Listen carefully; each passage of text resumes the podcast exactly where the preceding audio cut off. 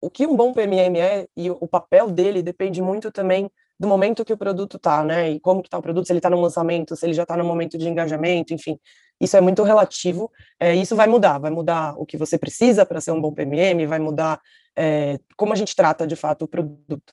É, e, e, é importante falar que quando for um produto que está em lançamento, ele não deixa de ter a necessidade daquele profissional de comunicação, de brand, de awareness, de aquisição, mas acaba sendo um trabalho conjunto. Então, na maioria das vezes existe uma outra área, então no Nubank é assim também, uma área que é focada nisso, em aquisição, é, e ela trabalha muito junto com o PMM do produto.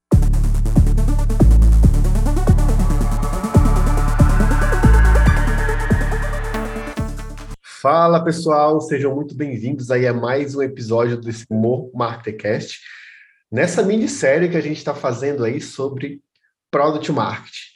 No episódio anterior, a gente entrevistou o Bruno Coutinho, que é CMO e co-founder da PM3, que é uma referência aí em Product Manager, cursos, treinamento para Product Manager.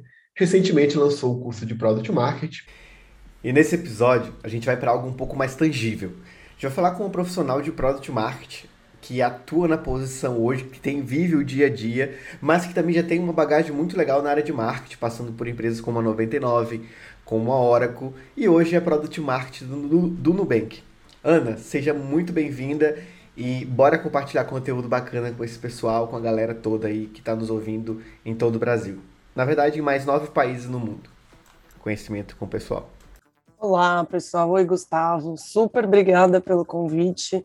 Estou super animada para a gente falar desse tema que está em alta, essa posição que é nova, super nova no Brasil, vem chegando aí muita gente querendo saber, querendo entender. E sendo super sincera, a gente também está aprendendo junto, está mudando junto, tá, estamos nos, todos nos desenvolvendo e aprendendo uns com os outros. E vamos lá, acho que vai ser legal. Bacana, conta um pouquinho da sua carreira, né? Pelo que a gente conversou, eu conheci um pouco.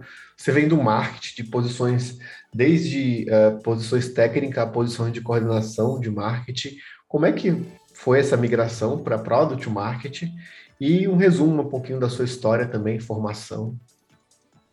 Claro. Bom, eu tenho 26 anos, eu me formei na SPM em Comunicação Social em 2016. Depois eu fiz uma pós-graduação em Administração de Empresas pela FGV, é, e a minha carreira toda começou no marketing. Então, desde estagiário, eu sempre trabalhei com marketing. Comecei em indústria, depois fui para tecnologia, quando entrei na Oracle. É, depois fui para 99, enfim, agora estou no Nubank, mas sempre como marketing. É, e acho que é, aí é que está, né? A grande, o, o, o grande momento a assim, da, da minha carreira, que é eu sempre tive muito focada em comunicação é, em contar para as pessoas o que, que a empresa está fazendo é, e, e, deixar isso o mais claro possível, gerar awareness, gerar desejo pela marca. Até que agora é, eu estou nessa, nessa virada de chave que é hoje eu estou junto com o time de produto criando o que as pessoas realmente precisam é, e deixando isso mais claro possível, a comunicação intrínseca ao produto, sabe? Então, dentro das telas, dos e-mails, enfim, como que a gente faz o processo ser o mais suave possível para que fique claro para todo mundo. É, e está sendo bem interessante, muito legal para mim, porque acho que é, tentando explicar de uma maneira bem simplificada antes, é, quando eu estava na área de marketing só, é, o time de produto, enfim, a empresa criava um produto novo, uma funcionalidade nova e falava, Ana, agora comunica aí, agora conta para o pessoal que a gente tem isso aqui, façam as pessoas quererem, enfim, e é isso. E agora no Nubank eu estou no processo contrário, então eu estou junto com o time de produto pensando, é isso que as pessoas precisam que a gente crie? Então vamos lá, vamos criar. E ao longo do processo está claro para elas o que, que é, a usabilidade está fácil. É, então acho que é, tá super claro assim que eu, eu me encontrei no meio do, do, do caminho e acho que a posição de product marketing é exatamente isso, como que a gente une a comunicação com, de fato, o produto, o business, o que, que a gente é, precisa ter no nosso produto, no nosso serviço, e como a gente atende o cliente da melhor maneira possível. Acho que é o, é o meio do caminho perfeito, sabe? E que para mim, na minha carreira, no meu momento, fez super sentido que eu estava querendo ir um pouco mais para o business, entender de fato como as decisões são tomadas, o que, que acontece, é, tá um pouco mais ligada aos números, a métricas, enfim. Então, acho que foi um momento ideal para mim de fazer essa mudança. Que bacana. Interessante, né, que quando você fala sobre a parte do de antes estar no marketing e receber esse conteúdo, essa informação, essa demanda, e agora estando dentro mais, talvez no middleware ali, né, no meio do caminho entre produto e marketing, Uh, ao, ao meu ver, pelo, quando você me mostra isso, me parece que antes nós, como marketing, é, quem está mais no marketing é mais reativo à demanda, mas quando eu estou nesse meio do caminho, eu sou mais proativo, eu consigo exercer um pouco mais uh, uma influência, consigo participar mais dos processos e co-criar mais do que ser menos uma ferramenta que é usada para fazer o delivery disso para o mercado, mas mais uma que faz a construção. Seria mais ou menos isso? É exatamente isso. É... Quando você é um product marketing, você está definindo o value proposition do produto, você está junto ali desde o começo de tudo que está acontecendo, então trazendo de fato o valor daquilo e por que que ele tem valor para o seu cliente, né? Acho que a gente até já tem conversado um pouco sobre isso e acho que tem vários artigos e é um assunto super em alta, mas é, colocar o consumidor no centro é o principal propósito dessa posição de product marketing. Então, a gente passa a entender a necessidade, a gerar hipóteses em cima disso. Então, o que está acontecendo? Ah, as pessoas não estão entendendo o produto. Então, a minha hipótese é porque não está claro. Então, deixa eu ir lá e deixar mais claro por e-mails ou até dentro de telas, enfim, depende muito de como é o produto, ainda assim as pessoas não estão entendendo. Será que é o jeito que eu estou falando? E aí entra um lado bem marqueteiro de, de comunicação mesmo, né? Como é que a gente está contando essa história, se ela está bem contada. E esse meio, meio de campo entre business e marketing não é um, não é um, um meio de, de, de campo fácil, tá? É, tem muitas áreas envolvidas, acho que essa posição é super é, conciliadora, agregadora de várias áreas da empresa, de qualquer empresa. É, mas principalmente no Nubank, né? Não sei o quanto todo mundo sabe, mas o Nubank também tem, tem trazido isso muito forte assim para o Brasil do trabalho em squads. Então, quando você trabalha em squad, você já tem, por natureza, pessoas de diferentes áreas com um objetivo em comum. Então, acho que é, ser o agregador disso, trazer as hipóteses, como é que a gente faz isso acontecer, como é que a gente deixa claro para o consumidor como é que a gente entende se de fato a gente está resolvendo um problema real para as pessoas ou não. É, e até se esse problema já mudou, né? Se já está na hora de, de, rever, de aprimorar. Acho que esse é o, o grande desafio, assim, trazer o value prop no, momento certo, para as pessoas certas, ao longo de toda a jornada do seu, do seu consumidor. Bacana. E no fim, a, tudo que você traz aqui, você descreve, tem muito a ver com comunicação, né? O que não seria muito diferente do que você fazia antes, até na sua experiência na Oracle e depois na, um pouco mais na, na 99. Uh, mas aqui, nesse caso, a gente está falando de uma comunicação, você me corrija se eu estiver errado, é uma comunicação muito mais voltada para os clientes que já estão usando o seu produto, do que para os clientes que vão usar seu produto. Ou seja, é muito mais uma questão voltada para fases de ativação, retenção, recorrência, é, receita, referral, qualquer coisa desse tipo, e muito menos, pelo menos na sua posição, nesse papel de product marketing, do que voltado para aquisição, para awareness, para construção de marca fora do produto. Existem é exatamente. esses perfis totalmente diferentes, né? Quer explorar um pouco sobre? É exatamente isso, é, e, e, é um trabalho super conjunto, né? Quando a gente é, precisa de aquisição, então o PMM depende. O que um bom PMM é e o papel dele depende muito também do momento que o produto tá, né? E como que tá o produto, se ele está no lançamento, se ele já está no momento de engajamento, enfim. Isso é muito relativo é, isso vai mudar, vai mudar o que você precisa para ser um bom PMM, vai mudar é, como a gente trata de fato o produto. É, e, e, é importante falar que quando for um produto que está em lançamento, ele não deixa de ter a necessidade daquele profissional de comunicação, de brand, de awareness, de aquisição, mas acaba sendo um trabalho conjunto. Então, Na maioria das vezes existe uma outra área, então no Nubank é assim também uma área que é focada nisso, em aquisição, é, e ela trabalha muito junto com o PMM do produto. Então, é, é, um trabalho super conjunto que é exatamente o que você falou: informação de dentro né, do produto e informação de fora.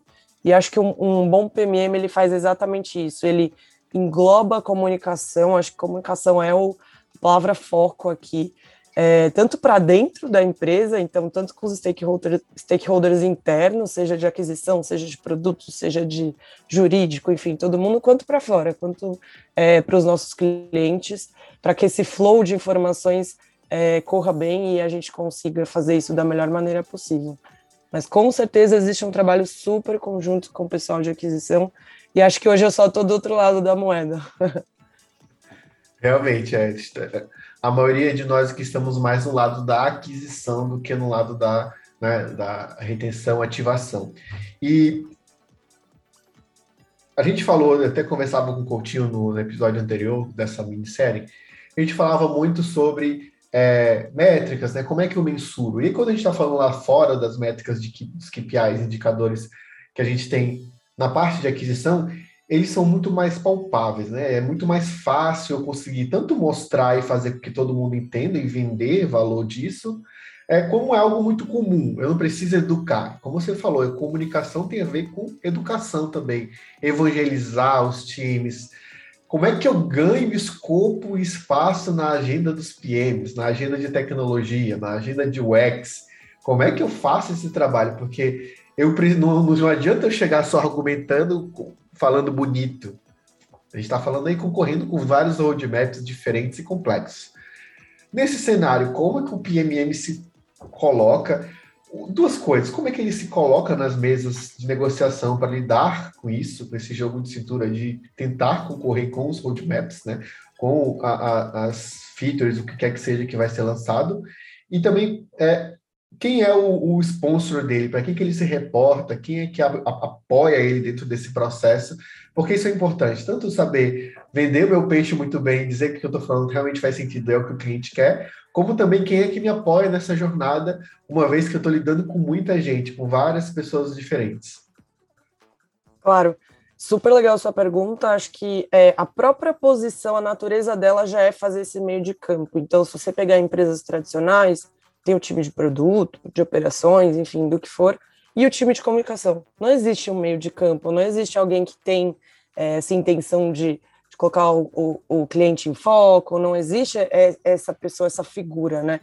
Então, a própria posição de PMM, acho que ela já diz muito sobre como ela tem que ser, né? Uma posição de fato de, de agregar, de trazer os dois pontos de vista, de entender olha, do lado de produto, eu entendo que do lado de comunicação você tem métricas de awareness, você tem métricas de aquisição, de conversão, mas dentro de produto eu tenho métricas de ativação. Então, é, que lindo que as pessoas sabem que o produto existe, mas aqui do meu lado eu preciso que elas usem de fato, eu preciso que elas engajem ali, aí dependendo do produto, né, a gente tem métricas diferentes de, enfim, de compras, de, de spend, depende muito, mas acho que é exatamente esse o cerne da questão, que é como você agrega áreas tão diferentes para trabalharem num objetivo comum e como que em campanhas a gente consegue trazer é, faseamentos, né? Então, faseamento que é mais focado em aquisição e tudo bem, em awareness, mas que depois a gente precisa que isso se reflita em métricas de produto. E aí, como sponsors, eu acho que a gente vai ter dos dois lados também, né? porque a, própria posição ela é product, mas ela também é marketing. Então, a gente tem sponsor em produto que está ali super com a gente tem que estar, tá, tem que estar tá, é, é, essencial assim para a estratégia do produto que é, a gente tem um sponsor de produto e que acredite no nosso trabalho, que entenda o quanto a gente facilita o entendimento do produto, a gente traz hipóteses. A gente, no final do dia, é quem está entendendo de fato como o consumidor está recebendo e está lidando com aquele produto. E do lado de marketing também, claro, porque é isso, né? A gente não deixa de ter métricas de marketing, a gente não deixa de ter objetivos de awareness, de comunicação, de deixar tudo é, o mais claro possível, de estar tá dentro do guideline da marca. Então, precisamos de sponsors de produto e de marketing, com certeza.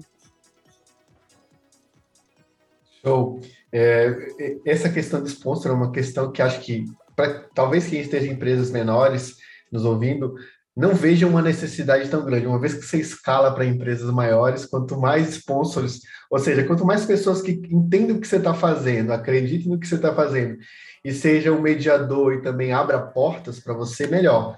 Porque sem isso, realmente, avançar em qualquer demanda se torna muito difícil dentro do processo, né? Então, o sponsor acaba sendo uma figura chave para qualquer área, especialmente para quem como você trouxe uh, no papel de PMM, é intermediador, né? Alguém que está no meio do campo ali tentando fazer com que nenhum dos pratos caiam e tentar deixar todo mundo feliz com isso, né? E esse é o desafio. Mas até, até por isso a necessidade que essa posição tenha uma autonomia grande. É, no Nubank a gente não tem PMMs muito júniores, né? A gente já tem, de fato, já são gerentes, porque é exatamente isso. Tem um lado bom de você ter dois sponsors, você está aprendendo dos dois lados, você tem né? Você caminha bem entre duas áreas, mas tem um lado de autonomia, tem um lado de você fazer trade-offs importantes, de você entender é, o que, que, é mais importante naquele momento, né? Então, é perfeito, é isso. A gente tem, tem sponsors diferentes, mas isso traz a necessidade também de uma autonomia maior, é, de, uma, de uma maturidade ali para tomada de decisões. No caso, é, e até pegando o gancho do que você está falando, a gente fala aí, né, para quem está nos ouvindo, né, né, dentro dessa minissérie, que uh, aprender sobre a profissão de, de PMM, o que, que eu tenho que fazer. Normalmente a gente ouve muito falar do PMM quando a gente está falando de vamos pensar no go-to-market, vamos pensar na mensagem, vamos analisar o TAM, é, o TAM Samsung, né? Vamos analisar tamanho de mercado e todas essas questões. E aqui a gente está falando de um PMM que se encaixa em uma outra etapa do funil e tem um escopo diferente.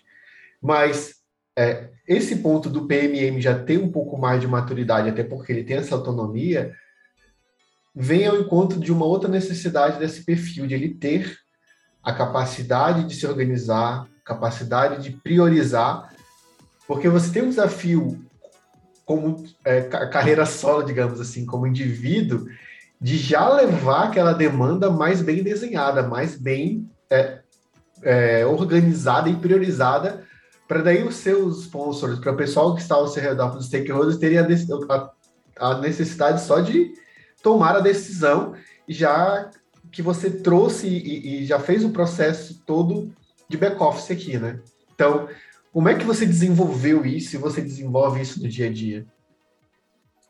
Acho que como tudo na vida vem com a experiência, né? Vem com o ônus e bônus de qualquer escolha, de qualquer carreira é, a gente precisa entender que quando você é dotted, né, você tem gerências dotted, sponsors, use o termo que for, é, você vai ter também essa dualidade de, de necessidades, de é, priorizações. Então, acho que ter é, esse olhar para o consumidor e ter essa autonomia e essa proatividade de trazer, bom, é, vamos trazer hipóteses, vamos entender o que está acontecendo, vamos é, entender onde que está de fato a dor do nosso consumidor, vamos entender onde que a gente pode fazer melhor. Acho que esse é o, é o principal papel e você desenvolve isso com experiência mesmo. Acho que é, vivendo, acho que é o principal, mas também escutando falar, conversando com pessoas que já estão na área, tendo vivências de autonomia, acho que isso é mais importante para sua carreira, assim, vivências de fazer escolhas, de tomar decisão e, e, e acho que para toda e qualquer escolha que você vá fazer dentro de uma empresa, isso está indo para o meu macro objetivo, para o meu KPI, para o meu OKR, ou seja, a gente está caminhando para o que é mais importante aqui, porque necessidades toda empresa tem, a gente vai sempre ter várias, vontades várias, até proatividade demais pode ser um problema, né? Então, o que, que vai fazer a gente caminhar para o que de fato a gente acredita como visão da empresa, visão do produto, é, e como que a gente prioriza isso? Então, o que, que a gente pode até pensar em escala de, de esforço e impacto, né? O que, que a gente consegue testar mais rápido, e aqui no Nubank a gente é muito, muito é, propagador disso de test and learn, vai, faz, se der errado, tudo bem, vamos pegar uma pequena base e testar assim. A gente é muito, muito é, defensor mesmo de, de ir testando e fazer e fazer acontecer. Até porque pesquisas, é, coisas que você vai atrás e você pergunta, a gente está contando que a pessoa vai fazer o que ela está falando que vai fazer, né? Mas quando de fato você testa, você põe na rua, você tem a certeza do que ela vai fazer, que, o que é muito diferente. Então a gente é super defensor disso. Testem, testa, aprenda, põe na rua e aí depois a gente é, colhe os resultados, faz de novo se precisar, ou implementa para todo mundo se der certo. E vale falar, aproveitando o tema, a grande maioria dos testes não dá certo, nossas hipóteses não são comprovadas, e acho que é aí que está a beleza da inovação. Inovação é errar. Inovação é errar. É colocar na rua e ver que não, não era isso, era aquilo, e putz, vamos fazer de novo. Então, não tenho medo de testar, de errar, e, e claro que tem maneiras de testar mais seguras do que outras, né? Mas o importante é testar, colocar na rua, aprender. Acho que é a melhor maneira de, de ganhar experiência. Sensacional. Eu, você falando aí, se a gente não, se eu não soubesse que o assunto é PMM, eu ia falar que você estava falando que era um profissional de growth. Vou chamar o PMM, é quase um profissional de growth, ele voltado para comunicação, para acertar e engajar o, o cliente, né? Então, é, eu, eu, brinco, eu brinquei com o Coutinho no, no episódio anterior que eu falei assim, é, PMM a, a profissão mais buscada em 2022, né? Aí chamar, criar uma outra tagline agora aqui é PMM, o novo Growth Hacker. Então, já, já podem usar isso aí, pessoal, em camisetas e tudo mais. Pode causar o buzz aí. Boa, Mas, para a minha camiseta. já vamos aí uma, criar uma lojinha aí. Mas, ah, sou do Bing, né? Já tem um RP para gerenciar o negócio. Que o pessoal quiser pagar, já pode usar ali a, o Nubank ali para fazer um Pix. Uh, mas aí, tá vendo? Já, já, já, já gerou negócio, todo né? mundo. Já beneficia todo mundo, né? Vende camisa, educa o mercado. Mas, é Ana, deixa eu te perguntar. É, quando a gente fala de autonomia, né, é uma questão muito perigosa. Eu falo como gestor. Né? Autonomia tem muito a ver com capacidade de entrega, tem muito a ver com é, a, autoconhecimento, né, maturidade na posição, mas tem muito a ver, de novo, com a mesma palavra que a gente repetiu várias vezes, que é comunicação. Aqui ficou claro nessa questão dessa é, divisão onde eu converso com o meu meu sponsor, com minha referência lá em marketing, converso com o produto. Mas como é que lida, eu, é, é, é a lida no dia a dia com os meus pares, com os outros product marketing? Como é que funciona essa interação dentro daquilo que você consegue nos trazer, até na sua experiência? Onde é que estão os desafios?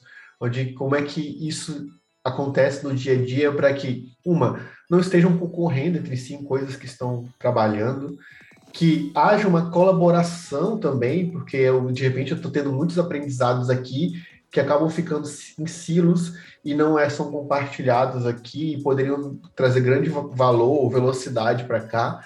É, como é que funciona isso, dentro daquilo que você consegue compartilhar? Boa. É, olha, eu tinha um par é, acabou de, se, de sair do, do Nubank, mas eu tinha um par super direto no PMM dentro do, da, da minha equipe. Eu acho que é, a, o mais importante aqui é, é definir e diferenciar o papel de cada um.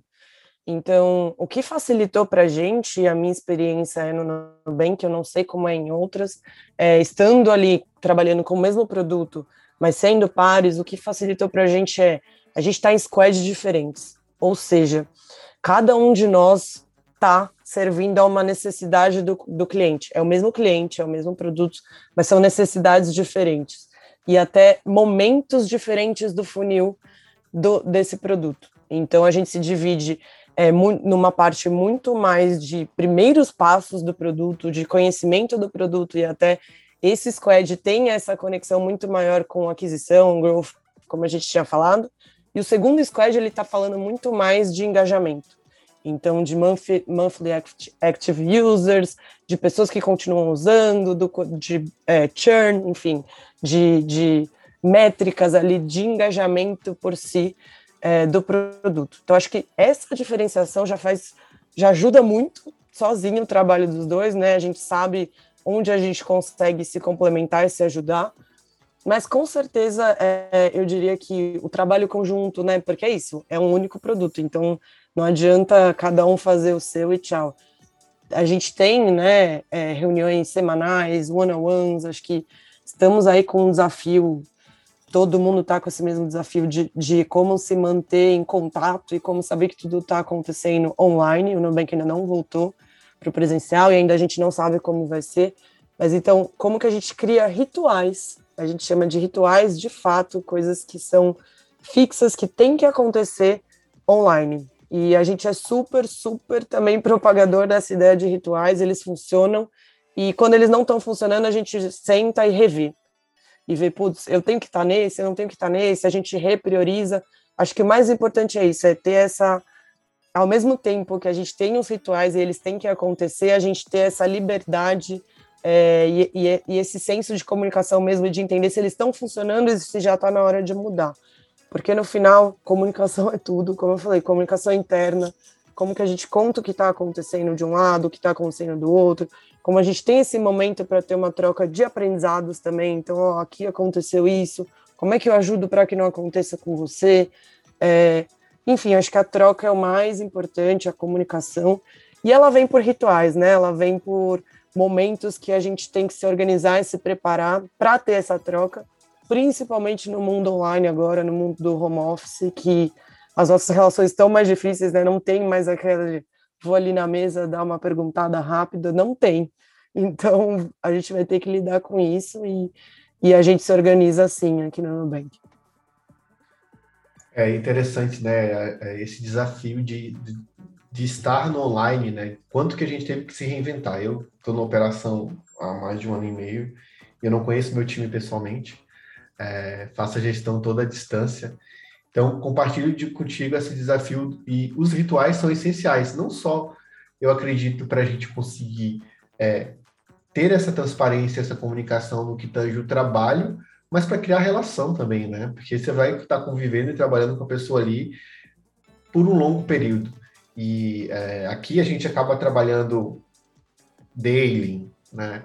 A sprint review, retro, todos esses elementos e ferramentas que estão presentes no Agile, né? Que estão presentes é, no Scrum também, ou no Kanban, dependendo da, da ferramenta que vocês tiverem. Inclusive, a gente vai até talvez convidar alguém para estar tá falando sobre esse assunto específico, aí, é, gestão de times à distância, talvez. Mas uh, é, hoje, você acredita que uh, as diferenças entre os papéis né, de PMM já ficou claro aqui que a gente pode ter PMM, pensando, eu costumo falar sempre do funil de growth tradicional, PMMs por cada etapa desse funil, ou às vezes PMMs por produto o subproduto de um produto principal, né? Vamos falar do nosso lado aqui, Bling. A gente tem um, vários subprodutos dentro do produto principal RP. Nubank é um, né, um banco digital, mas que tem N subprodutos diferentes aqui. É, você vai ter tanto a vertical né, da, da, dentro desse produto, como horizontal, vários subconjuntos de produtos criando um novo produto, que é o nosso caso. É, quando a gente está falando desses elementos diferentes aqui, de análise de etapas de funil diferente, de comunicação, é, de tentar identificar qual é a necessidade geral do cliente, como a gente traduz isso em filtro e todos esses pontos. Onde eu quero chegar? Uh, quando que essas pontas que nos parecem soltas, vendo de maneira separada, elas se unem de fato? na minha percepção daqui, isso tem a ver com a visão do produto e da empresa, para aquele trimestre, para aquele mês, para aquele ano, para sei lá. Tem empresa que tem, né, planos diretores absurdos. Na tua visão e na tua experiência aqui, é, essa união, ela acontece cascateando a visão geral para esses subprodutos para essa etapa do funil, ou todo mundo olha para uma única coisa e todo mundo tem que buscar entregar aquela coisa? Como é que é esse desafio no dia a dia para conseguir uh, fazer com que de fato essa priorização, essa comunicação, esse trabalho faça sentido? É, e nisso que você fala, a gente conversou até algumas vezes anteriormente, você fala bastante sobre isso de eu sou a voz do cliente.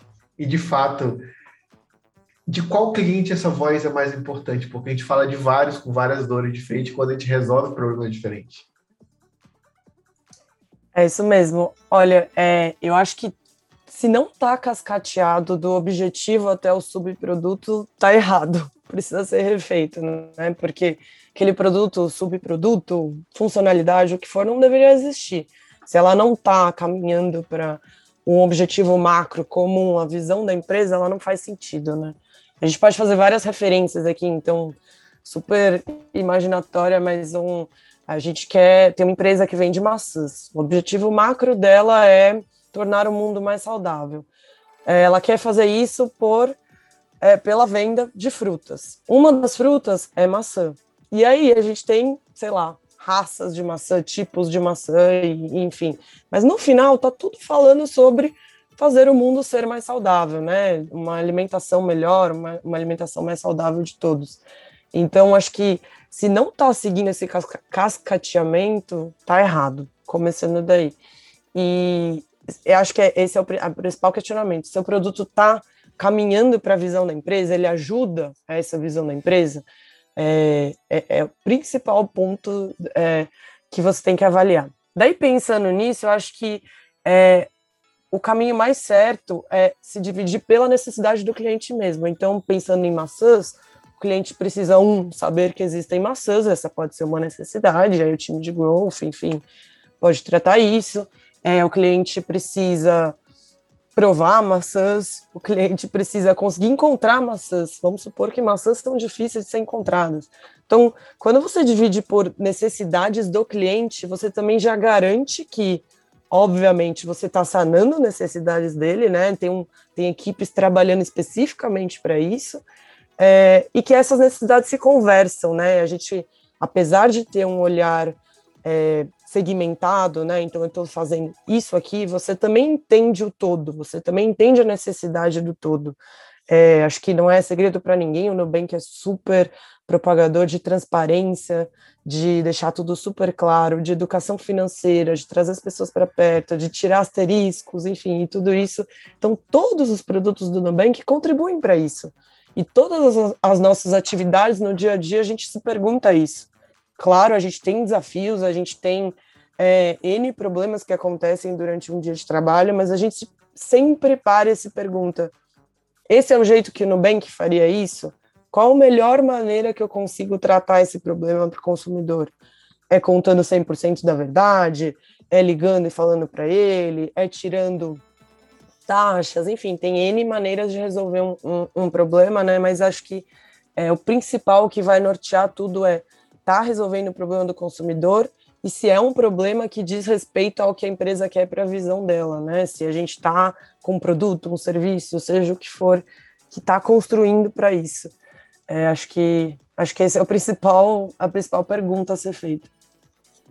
Bacana. É, acho que o seu exemplo das maçãs foi o melhor possível. deu para. Não sei se foi o melhor, mas é, é o que pra... deu para entender. Deu para entender, deu para entender. O cara tá fazendo uma é, empresa de maçã, o cara tá querendo vender cachaça, aí não funciona, né?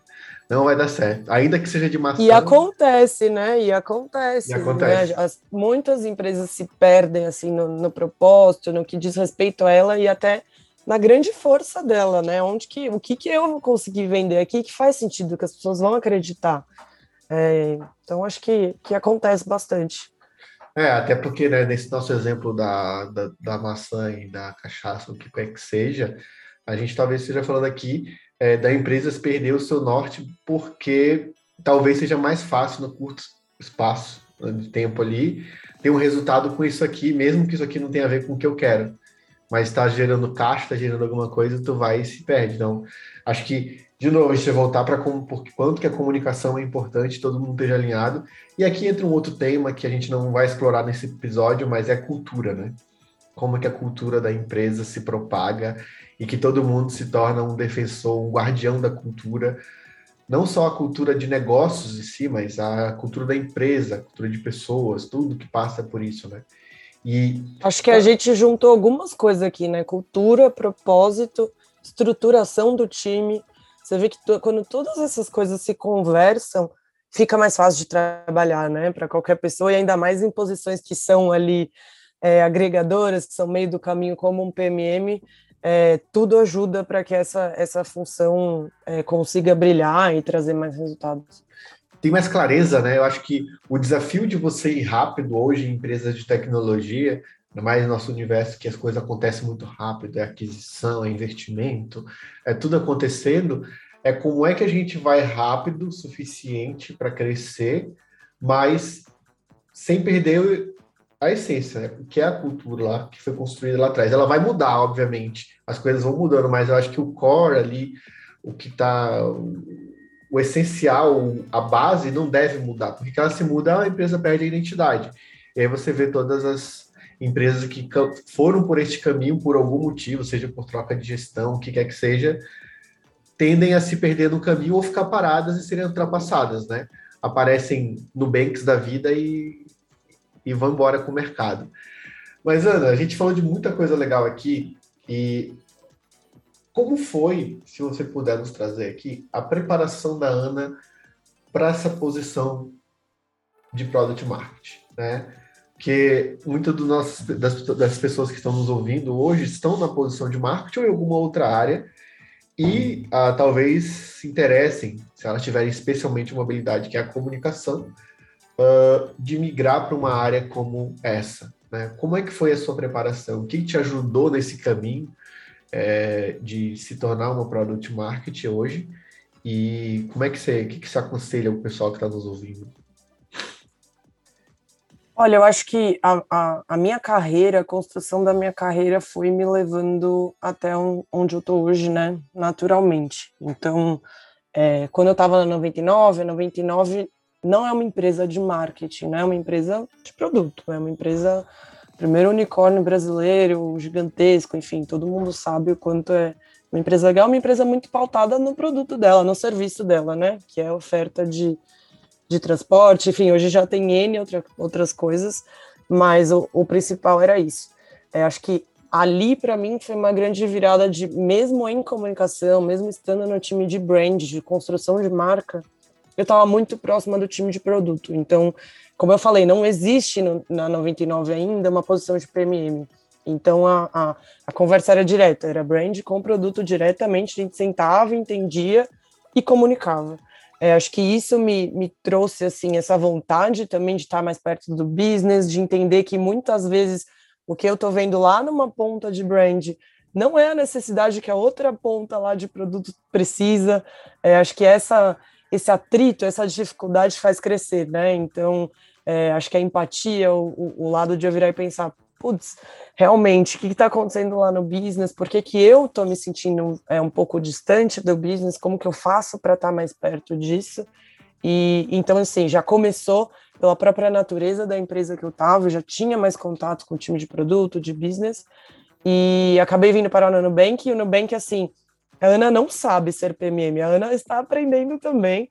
Acho que todo mundo está, e eu tenho certeza que se eu mudar de BU dentro do Nubank, mudar de produto, como eu falei, vai ser um, uma nova, um novo ciclo de produto, um novo produto, uma nova etapa.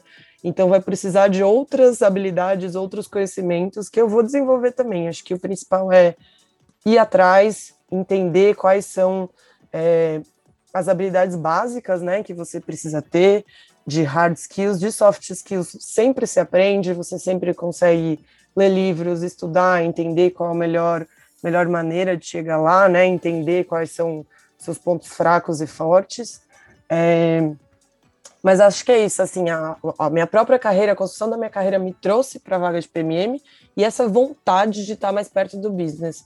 Nem todo mundo tem, tem muita gente, é, graças a Deus, super feliz, é, mais para o lado da comunicação, que é incrível também.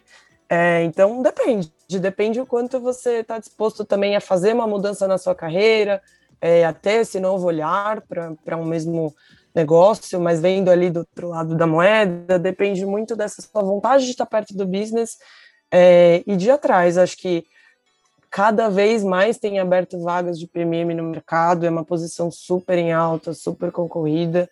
Então, é muito mais entender, ler, escutar, escutar esse podcast, ver se faz sentido para você, se você quer estar um pouco mais perto do business, se você está vindo de comunicação, ou de quem está vindo do lado do business, se você quer estar mais perto da comunicação. Acho que tem N caminhos para você chegar é, a ser um PMM e, e vontade de aprender, assim, é uma posição muito mão na massa, ao mesmo tempo que ela é muito estratégica, ela é muito mão na massa também, é muito de fazer acontecer, de, de de como eu falei, de levantar hipóteses, de, de cutucar o que às vezes estava indo bem, mas putz, como que a gente melhora? Então acho que é, eu diria que, que tem esse lado de, de entender se, é, se faz sentido para você, se você se identifica, se você quer estar tá nesse meio de campo, é, e o que, que você tem a aprender, né? Do meu lado, eu estou aprendendo business agora, de comunicação já vinha aprendendo muita coisa, então agora eu estou vendo o outro lado, e acho que isso vai me fazer uma profissional mais completa, vai ser importante para mim também. E vamos embora, vamos ver os próximos capítulos. Muito bom. E Ana, uh, na tua visão de PMM, não, não necessariamente é, por agora, qual que é o próximo passo na carreira de um PMM? Olha, tem vários passos que você pode dar, né? Falando de Nubank, a gente tem PMMs, claro que os primeiros passos são você se consolidar na posição que você está agora, mas você também ir para BUs diferentes. Hoje eu estou em cartão de crédito, eu poderia ir para investimentos, poderia ir para, é, sei lá, tantas lending, tem tantas e tantas opções de aprendizado. E como eu falei, só de mudar a cadeira já muda 100% o trabalho do PMM, o desafio do produto é outro, então acho que essa já, esse já é um caminho. É, no Nubank a gente também tem PMMs leads, então PMMs que gerem outros PMMs, né, que eles dão apoio, dão suporte. Acho que essa é uma outra opção de carreira se você quer ser é, mais manager, né, trazer um lado people, um lado de, de liderança mesmo. E a gente também tem muitos PMMs virando PMs, tá? Acho que existe uma intersecção muito grande né, entre PMs e PMMs, e às vezes acontece, né? Você se apaixona pelo lado business, é isso que você quer, putz, você se encontrou na vida, vamos embora, vou me jogar para outro lado. Então acho que tem muitos e muitas muitas opções, muito, muitos caminhos. Ainda não sei o meu próximo passo, porque eu, eu tô no Nubank desde abril, que não é muito tempo, então ainda tem muita coisa para aprender aqui mas acho que tem, tem muito caminho, muito espaço, é, e aí mesmo se dentro da sua empresa você entender que não tem mais muito onde crescer, tem muitas vagas de PMM abrindo, então um mundo de oportunidades por aí. Isso aí, pessoal. Então já a gente já passou aqui um roteiro para vocês em dois episódios dessa minissérie do que fazer, como é que é essa profissão de PMM. A gente trouxe isso muito pelo momento até do nosso grupo, no mercado, né, de muita gente querendo entender melhor sobre isso. existe uh, muito mito sobre a área, muita gente confunde. Lá no episódio anterior a gente já respondeu a diferença entre Product Marketing e Product Manager. É, aqui a Ana já trouxe que você pode também depois se tornar um Product Manager é, ou até um, um líder né, dentro dessa área. Ana, muito obrigado pelo papo, papo sempre muito bacana conversar contigo. É, agora a gente está podendo conversar e aí o pessoal também vai aprender um pouco do que a gente está falando. É, acho que o conteúdo ficou bem legal, bem bacana. Eu sempre costumo falar nessa reta final nosso, da nossa conversa. É, você quiser deixar um recado, falar como as pessoas te encontram, alguma mensagem final, alguma dica de livro, de conteúdo, do que quer que seja, Fica à vontade, é, esse momento é seu. E obrigado de verdade pela, pelo papo que foi bem bacana. Gustavo, eu que agradeço. Acho que oportunidade super legal de conversar, de trocar. É, Para quem quiser me encontrar, meu nome é Ana Júlia Bud, A-B-B-U-D, em todas as redes sociais. Vamos conversar é uma posição super nova e eu tô aprendendo, tá todo mundo aprendendo e eu vejo um, um, um, crescimento bem grande aí pela frente dessa posição, dessas discussões, das empresas se estruturando. Acho que é isso, é uma, é uma posição que exige também que o ecossistema esteja preparado para essa posição, né? Não adianta colocar um PMM em uma empresa que não está pronta para isso. Mas acho que aí também tem o desafio, né, de se criar essa nova área nas empresas e a gente está vendo isso acontecer cada vez mais. E olha, eu só quero agradecer, foi super legal. Quem quiser bater um papo comigo, estou disponível. Eu estou lendo um livro que eu estou gostando bastante, que é The Product Marketing Manager, super fácil, do Lucas Weber. É, recomendo, acho que ele fala bem é, do dia a dia mesmo. Ele tem um lado conceitual, mas ele também tem um lado bem é, mão na massa, assim, de, de como que acontecem as coisas, o que, que você precisa ter. O livro é em inglês, eu não sei se tem a tradução, mas acho que já vale aí para um, um primeiro livro aí para dar uma olhada. E é isso, super obrigada, gente. Pessoal, obrigado, Ana. Obrigado, pessoal. Curtam, compartilhem nosso episódio, nos procurem nas redes sociais da CMO Marketers. Aos poucos a gente está começando a produzir conteúdo novamente. A gente sabe que é, eu prometi para vocês que a gente ia voltar com tudo, então no ritmo certo a gente vai voltando. Muito obrigado. Tenha um outro ótimo dia, noite ou tarde, dependendo de quando você está ouvindo esse episódio. E nos vemos no próximo episódio desse Amor Marketing Tchau, tchau.